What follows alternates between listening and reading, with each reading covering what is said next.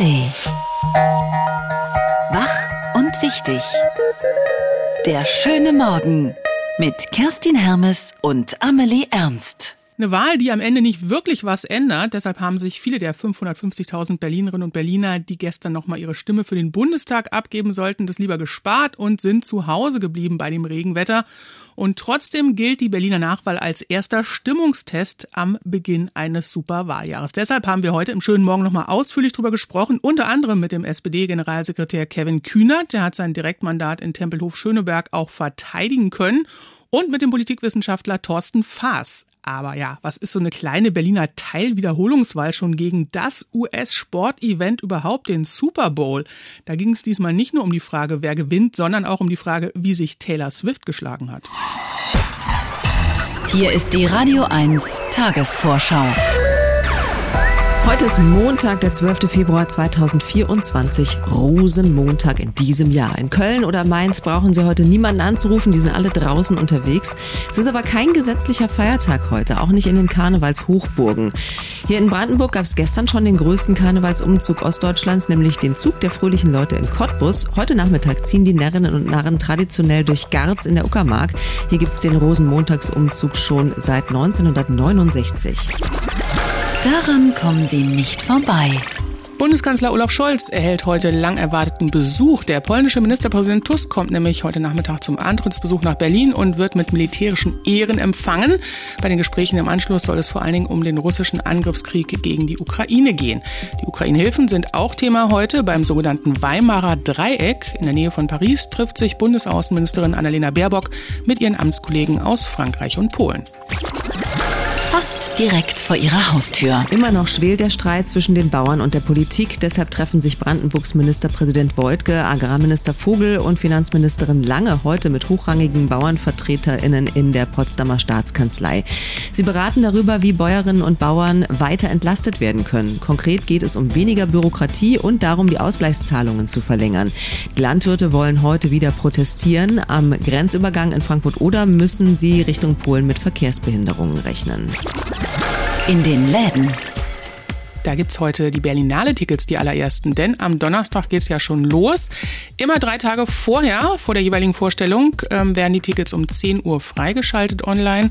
Da kriegt man sie also auch. Und äh, Tickets dann heute, also für Donnerstag, die kosten regulär 15 Euro im Berlinale Palast am Potsdamer Platz und bei Special Gala-Premieren in der Verti Music Hall liegen die bei 18 Euro. 200 Filme insgesamt sind zu sehen bei der 74. Berlinale. Und vielleicht sind da ja auch ein, zwei Tickets für Sie dabei dabei. Auf großer Reise. Unionsfraktionschef Friedrich Merz reist heute mit einer Delegation der CDU-CSU-Bundestagsfraktion nach Israel. Dort ist ein Treffen mit Staatspräsident Herzog und Premierminister Netanyahu geplant. Die Delegation wolle sich heute und morgen ein Lagebild verschaffen, heißt es, und die volle Solidarität mit Israel zum Ausdruck bringen. Außerdem soll es Gespräche über die regionale Sicherheit geben leider verschoben. Der Elektroautobauer Tesla kann heute in Grünheide wieder die Bänder hochfahren. Dort hatten zuletzt Produktionsteile gefehlt wegen der Angriffe der Houthi-Rebellen auf die Frachter im Roten Meer. Ende Januar musste Tesla deshalb die Produktion stoppen und dann hat äh, Tesla die Zwischenzeit aber genutzt, vor allen Dingen für Wartungsarbeiten, Reparaturen und für die Schulung der Mitarbeiterinnen und Mitarbeiter. Ja, und jetzt geht's heute wieder los und auf keinen Fall vergessen. Heute, am 12. Februar, ist der sogenannte Red Hand Day. An diesem Tag soll auf das Schicksal der rund 250.000 Kindersoldaten aufmerksam gemacht werden, die weltweit in Kriegen und bewaffneten Konflikten kämpfen. Das deutsche Bündnis Kindersoldaten ruft gemeinsam mit zahlreichen Organisationen auf der ganzen Welt zu Aktionen mit dem Symbol der roten Hand auf.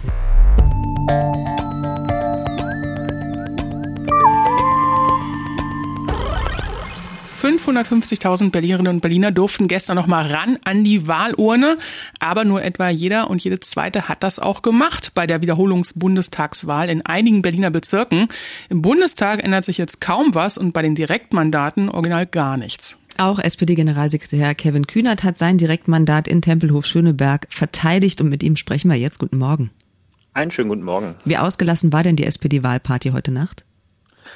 Ja, wir haben nicht zentral gefeiert, sondern jeder bei sich äh, im Bezirk. Äh, insofern bei mir in Tempelhof-Schöneberg war die Stimmung ähm, ganz gut und ging aber vor allem auch darum, Danke zu sagen, denn für unsere Mitglieder ist das jetzt binnen zweieinhalb Jahren der dritte Wahlkampf gewesen. Das haben die sich auch mal anders vorgestellt und denen sind wir äh, im Ehrenamt zu großem Dank verpflichtet. Ist Ihnen denn innerlich heute eher zum Feiern, weil Sie sagen, hey, Direktmandat verteidigt, das war ja auch durchaus eng in Tempelhof Schöneberg oder sagen Sie, nee, eher nicht so cool heute, weil die SPD insgesamt doch verloren hat? Es ist beides mit dabei. Ne? Ich würde natürlich lügen, wenn ich äh, sagen würde, dass mich das nicht gefreut hat gestern Abend mit dem Direktmandat, zumal die Verluste bei mir bei der Erststimme doch wirklich recht gering sind. Aber am Ende bin ich eben auch Generalsekretär meiner Partei und schaue auf das Gesamtergebnis. Ähm, und das äh, ist nicht erfreulich. Es bestätigt sich das, was wir aus der Wahlforschung immer wieder wissen. Je niedriger die Wahlbeteiligung, desto mehr schadet das vor allem auch der SPD. Die SPD-Wählerinnen und Wähler gehen nicht automatisch äh, in ganz großer Zahl zu Wahlen, sondern die brauchen auch äh, immer eine ähm, besondere Motivation. Es muss einen Anlass geben. Sie ja, aber warum, warum können Sie die nicht mobilisieren? Naja, die, die allgemeine Stimmung gegenüber der Ampelkoalition und äh, damit natürlich auch meiner Partei ist jetzt nicht am Höhepunkt im Moment. Da brauchen mhm. wir ja hm. noch nicht äh, drum herum reden. Das wussten wir auch vor dieser Wahl. Es ist jetzt nicht die große Abrechnung geworden, die sich, glaube ich, in der CDU-Parteizentrale einige gewünscht haben. Ähm, aber wer zu Hause saß und jetzt einerseits wochenlang gehört hat, es geht ja eh um kaum was bei der Wahl und dann noch geguckt hat, äh, wie die Regierung gerade so dasteht, der war natürlich nicht top motiviert, dafür jetzt auch noch ins Wahllokal zu gehen. Ja, also der Trend, den wir da sehen, der ist ja schon deutlich. Die Ampelparteien verlieren und wenn man in die einzelnen Wahlbezirke schaut, sogar teils sehr deutlich und CDU und auch AfD gewinnen hinzu. Trotz der Diskussionen auch in den vergangenen Wochen um dieses Treffen in der Nähe von Potsdam. Warum schafft es die SPD nicht, den Trend zu stoppen? Ich glaube, man muss das wirklich sehr differenziert ähm, betrachten. Wir merken schon eine große demokratische Mobilisierung in den letzten Wochen. Die sehe ich ja hier bei der SPD auch in enorm steigenden Eintrittszahlen ähm, seit Anfang Januar. Jetzt die konkrete Situation in Berlin war aber nun mal damit gepaart, dass nach allgemeiner Auffassung es nicht um viel ging. Ich finde das eine blöde Formulierung, weil bei jeder Wahl geht es immer um ganz viel und es lohnt sich immer hinzugehen. Aber die Leute sind wochenlang damit Bescheid worden, es ändere sich ja an den Sitzen im Bundestag und an den Mehrheiten für die Koalition eh nichts. Und das ist mir im Wahlkampf auch an den Haustüren, wo ich mit hunderten Leuten gesprochen habe, immer und immer wieder begegnet, dass so eine mürrische Grundstimmung da war, zu sagen, warum müssen wir jetzt noch mal wählen und warum soll ich da überhaupt hingehen? Es bringt ja sowieso nichts. Und das hat voll durchgeschlagen, jetzt gerade auch für die SPD bei dieser Wahl. Und da kann man auch nur noch mal um Entschuldigung bitten dafür, dass das alles überhaupt notwendig geworden ist. Ihre Parteifreundin Franziska Giffey sagt jetzt, wir haben Sie vorhin gehört, äh, wir müssen uns noch deutlicher gegen die AfD stellen. Ist das auch Ihr Fokus im ähm, Superwahljahr, was jetzt ansteht? Oder äh, geht es vielleicht auch noch mehr um Inhalte, eigene Inhalte? Na, ich finde, sich gegen Demokratiefeinde zu stellen, ist auch ein Inhalt. Ähm, das ist nämlich die Grundlage von allem, wenn wir dann über Arbeitsmarkt, Wirtschafts- oder andere Politikfelder sprechen wollen. Aber wir werden dabei natürlich nicht stehen bleiben. Ähm, ich erwarte auch, dass alle demokratischen Parteien sich gegen die Gefahr von rechts außen zur Wehr setzen und es gleichzeitig nicht unterlassen, sich über die anderen wichtigen Fragen unserer Zeit ähm, auseinanderzusetzen. Wir wissen, wir haben noch ein paar zentrale Wahlversprechen im Bund einzulösen, die noch ausstehen. Wir müssen noch ein großes Rentenpaket dieses Jahr durchbringen. Wir haben noch eine Mietrechtsreform, die gerade für Menschen in Berlin ähm, ganz wichtig sein wird. Und äh, wir haben auch noch ein Tariftreuegesetz, damit wir aus dem Steuergeld der Deutschen nicht äh, schlechte Arbeitsbedingungen und Dumpinglöhne am Ende finanzieren. Wenn wir das dieses Jahr noch durchkriegen, dann glaube ich, haben wir eine gut ansehbare Bilanz, ähm, bei der mir dann auch nicht bange ist vor der nächsten Bundestagswahl. Kevin Kühnert ist Generalsekretär der SPD. Er hat sein Direktmandat bei der Nachwahl, bei der Wiederholungswahl gestern verteidigt in Berlin und das auch zumindest ein bisschen gefeiert, wie wir gehört haben. Danke fürs Gespräch. Ich danke Ihnen. Gestern war wieder Wahlsonntag. Falls Ihnen das entgangen sein sollte, obwohl ja fast überall auch Plakate hingen, dann gehören Sie möglicherweise nicht zu den 550.000 Berlinerinnen und Berlinern, die für, für die das zutraf mit der Wiederholungsbundestagswahl. SPD und FDP haben in den entsprechenden Bezirken deutlich verloren, AfD und CDU etwas dazugewonnen. Die SPD bleibt insgesamt hier in Berlin trotzdem stärkste Kraft mit 22,2 Prozent der Stimmen. Über das weitere Ergebnis dieser Teilwiederholung und ihre Wirkung sprechen wir jetzt mit dem Politikwissenschaftler Thorsten Faas von der FU Berlin. Schönen guten Morgen, Herr Faas. Guten Morgen, ich grüße Sie. Na, das Interesse scheint ja nicht so groß gewesen zu sein, ne? An dieser ähm, Wiederholungsnachwahl. Äh, 50 Prozent etwa, also jeder Zweite, der konnte, ist in den Bezirken hingegangen zum Wählen. Wie aussagekräftig sind denn diese Ergebnisse überhaupt? Ja, in der Tat, das ist keine riesige Wahlbeteiligung. Auf der anderen Seite konnte man damit auch nicht wirklich rechnen. Wir hatten im vergangenen Jahr die Wiederholungswahl der Abgeordnetenhauswahl. Da waren es knapp über 60 Prozent. Jetzt sind es nochmal zehn, gut zehn Punkte weniger. Den Menschen war einfach nicht ganz klar, warum sie gestern sich die Mühe machen sollten. Es waren Ferien, es war auch kein tolles Wetter.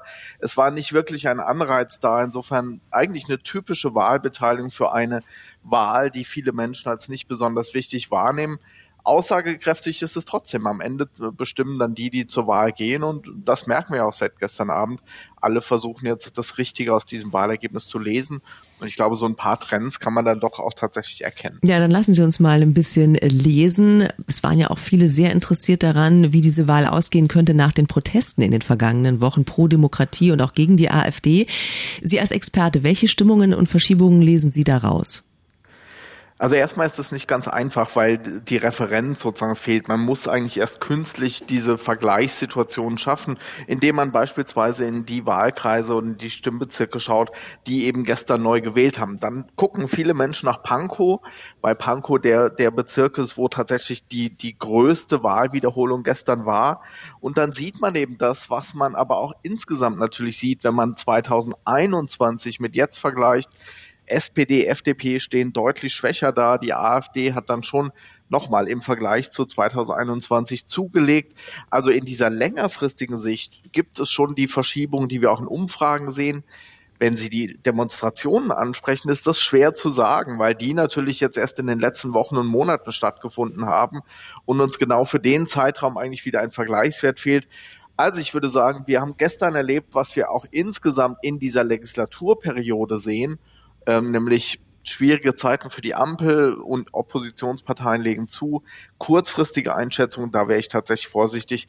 Das kann man aus diesem Ergebnis eigentlich kaum ablesen. Wer geht denn überhaupt zu so einer Nachwahl dann hin? Also wahrscheinlich auf der einen Seite äh, die treuen Wählerinnen und Wähler. Wir sehen es bei den Grünen, könnte man sagen, relativ stabil. Hm. Äh, oder eben die Wütenden, die sagen, wir müssen ganz dringend noch was ändern. Ist das so? Ja, in der Tendenz kann man das genauso sagen. Wir sprechen oft davon, dass Menschen eine Wahlnorm verinnerlicht haben, also dass es für sie einfach dazugehört, als guter Bürger, als gute Bürgerin zur Wahl zu gehen.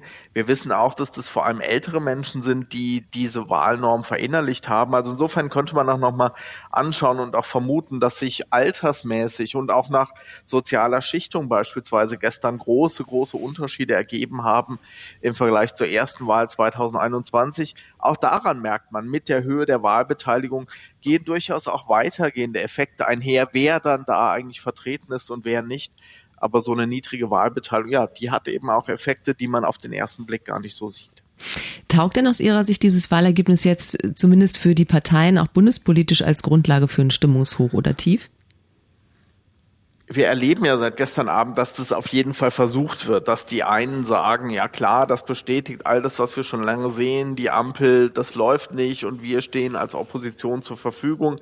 Also letztlich ist es ja keine Frage von Nachkommastellen, die darüber entscheiden, ob es jetzt äh, für die eine oder andere Seite gut lief, sondern das sind Deutungen, Zugleich glaube ich, dass das Ergebnis so vielschichtig, so differenziert letztlich auch eigentlich zu bewerten wäre, dass da für jeden was dabei ist und wir heute bestimmt einerseits diesen Satz hören, wir haben totalen Rückenwind gestern bekommen und die anderen werden sagen, hey, das war eine Nebenwahl im kleinen Berlin, in einigen Bezirken sollte man nicht überbewerten.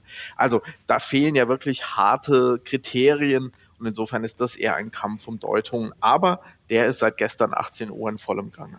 Also SPD und FDP haben leicht verloren bei der Bundestagsnachwahl in Berlin, CDU und AfD leicht gewonnen. An den Kräfteverhältnissen im Bundestag wird das allerdings nichts ändern. Wir haben darüber gesprochen mit dem Politikwissenschaftler Thorsten Faas. Danke Ihnen. Sehr, sehr gerne.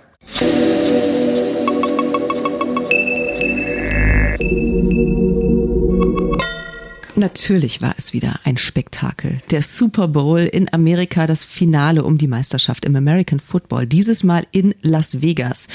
Die Kansas City Chiefs haben ihren Titel verteidigt in der Verlängerung mit 25 zu 22. Es war der dritte Sieg in fünf Jahren und normalerweise stehen neben dem Sport die Showacts in der Halbzeitpause im Mittelpunkt, aber dieses Mal hat eine alles überstrahlt, obwohl sie nicht mal selbst gesungen hat. Taylor Swift, die Freundin von Kansas City Chiefs Star Travis Kelsey. Katrin Brandt ist unsere Korrespondentin, normalerweise in Washington, heute aber natürlich in Las Vegas. Sie war im Stadion mit dabei. Guten Morgen, Katrin. Guten Morgen, ich bin immer noch am Stadion. Wenn es rumpelt im Hintergrund, dann bauen die hier gerade meine Pressetribünen ab. Aber ich darf bleiben, bis ich fertig mit Bitte, euch noch fünf hab. Minuten. Das haben sie mir versprochen. Genau, absolut. Ja, das hätte doch äh, keine PR-Agentur besser arrangieren können. Ne? Taylor Swift kommt extra aus Tokio nach Las Vegas und dann gewinnt ihr Freund auch noch den Super Bowl. Hat sie denn hinterher mit ihm gefeiert auf dem Feld? Ja, natürlich. Es ist genauso passiert. Sie ist äh, runtergekommen aufs Feld. Äh, es wurde geküsst und gedrückt und geherzt und gejubelt und die ganze Welt hat dabei äh, zugeschaut. Das war äh, bis zum Schluss eigentlich nicht zu erwarten. Also ich war eigentlich schon ganz sicher, dass ich jetzt anfangen muss, äh, eine, einen kleinen Text zu schreiben, dass die San Francisco 49ers gewonnen haben. Und Travis Kelsey war zwischendurch so wütend, so unermesslich wütend. Der hat seinen eigenen Trainer angerempelt. Der wusste gar nicht, wie ihm geschah. Der hatte am liebsten auch noch seinen Helm auf dem Boden Boden geknallt, weil die Chiefs nicht vorangekommen sind. Die haben gekämpft und sich gequält und haben ihre Pässe nicht abgeschossen und sind immer wieder von den 49ers gestoppt worden. Und wenn Patrick Mahomes nicht so ein Zauberkünstler wäre, der am besten ist, wenn er wirklich richtig unter Druck steht und wenn auf den letzten Sekunden noch was Entscheidendes passieren muss, dann zieht Tra äh, Patrick Mahomes äh, seinen Zauberstab äh, raus und besorgt einen Touchdown und die Chiefs gewinnen und verteidigen ihren Titel. Also es war echt irre. Ja, vor allen Dingen, dass die Chiefs jetzt äh, gewonnen haben, wird wahrscheinlich äh, wieder noch mehr Verschwörungserzählungen produzieren. Die gibt's ja schon, dass diese Football-Saison manipuliert wurde, damit die Chiefs gewinnen und Taylor Swift und Travis Kelsey dann am Ende die Wahl im November beeinflussen können, die Präsidentschaftswahl in den USA und zwar pro Präsident Biden. Ähm, klingt alles ziemlich abstrus. Wie politisch war dieser Super Bowl in diesem Jahr? Hm, also äh, die, vielleicht nicht so politisch wie die Leute, die diese Geschichten erfunden haben, ihn gerne gehabt hätten. Es ist tatsächlich noch dazu gekommen, dass Donald Trump sich eingemischt hat. Er hat kurz vorm Spiel auf seiner Plattform Truth Social sich eingemischt und hat gesagt, er hätte dafür gesorgt, dass der Taylor Swift so viel Geld verdient, weil er hat eine Reform des Urheberrechts verabschiedet 2018 während seiner Präsidentschaft und sie soll doch mal bitte dankbar sein und nicht so illoyal und diesen ähm, korrupten Präsidenten, diesen schlechten Präsidenten unterstützen. Und dann hat er gesagt, dass er Travis Taylor, äh, Travis, Travis Kelsey gut leiden kann, aber dass der ihn wahrscheinlich nicht leiden kann, weil er nämlich ein Liberaler ist. Also Trump nimmt das offensichtlich auch wieder alles sehr persönlich, aber es war ein großer Hype und äh, ich glaube, jetzt geht langsam mal wieder Cat ein bisschen Ruhe ein zurück kurz nochmal zum Sport, darum ging es ja äh, angeblich auch ein bisschen. Ne? Hat denn die richtige Mannschaft wieder gewonnen? Ähm, also ich habe am Ende gedacht, hm, wenn die 49ers gewonnen hätten, wäre es auch in Ordnung gegangen. Die haben wirklich gut gespielt. Die haben ja diesen blutjungen äh, Quarterback, der so, so ein richtiges Milchgesicht, der aber Pässe wirft mit einer Präzision, da wäre wär jeder Chirurg im ähm, Operationssaal neidisch, wie präzise der äh, wirft. Der wird noch seine Zeit bekommen, gar keine Frage, wenn Patrick Mahomes vielleicht eines Tages mal einen schlechten Tag hat oder so. Die 49ers sind ein gutes Team, die haben eine Zukunft vor sich, nur an diesem Sonntagabend, in dieser Sonntagnacht ist die Zukunft noch nicht eingetreten. Ascha war der Hauptakt in der Halbzeitpause. War das eine würdige Show? Ach, äh, kommt drauf an, wen man fragt. Also ich glaube, wenn ihr das äh, zu Hause am Fernseher geguckt habt, habt ihr mehr davon gehabt als ich hier im Stadion. Aha. Hier war die Akustik grausam, wirklich grausam. Und ähm, gesehen haben wir auch nicht so viel. Das ist wirklich was, was für die Bildschirme gemacht wird, für die Menschen an den Endgeräten. Ich habe Yeah erkannt und Confessions erkannt als Titel und dann wurde es schon so ein bisschen schwummerig. Ich hatte extra ein Fernglas mit, dann konnte ich sehen, dass da Alicia Keys am Klavier gesessen hat.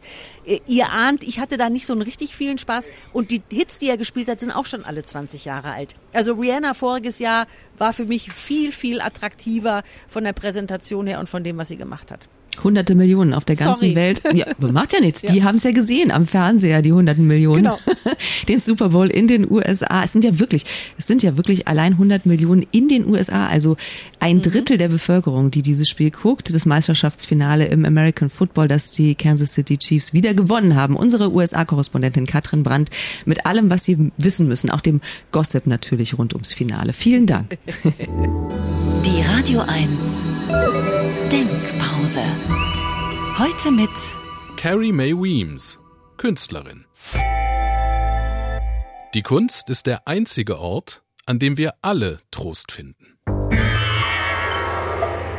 Ende der Denkpause. Soweit der schöne Morgen am Rosenmontag. Kerstin und ich werden jetzt nicht weiter eskalieren, sondern uns frisch und ausgeruht morgen wieder melden. Morgen früh ab um fünf. Hello und bis denn. Wach und wichtig. Der schöne Morgen. Montag bis Freitag immer ab 9. Mehr Radio 1 auf radio1.de und in der Radio 1 App.